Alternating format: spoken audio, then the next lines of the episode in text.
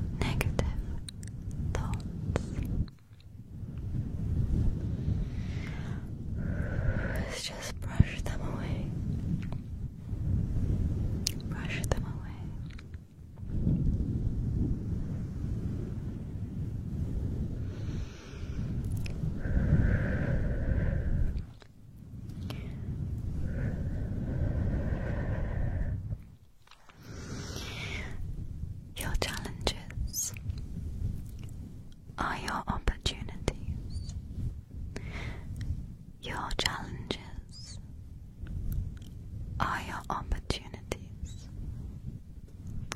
Your challenges are your opportunity.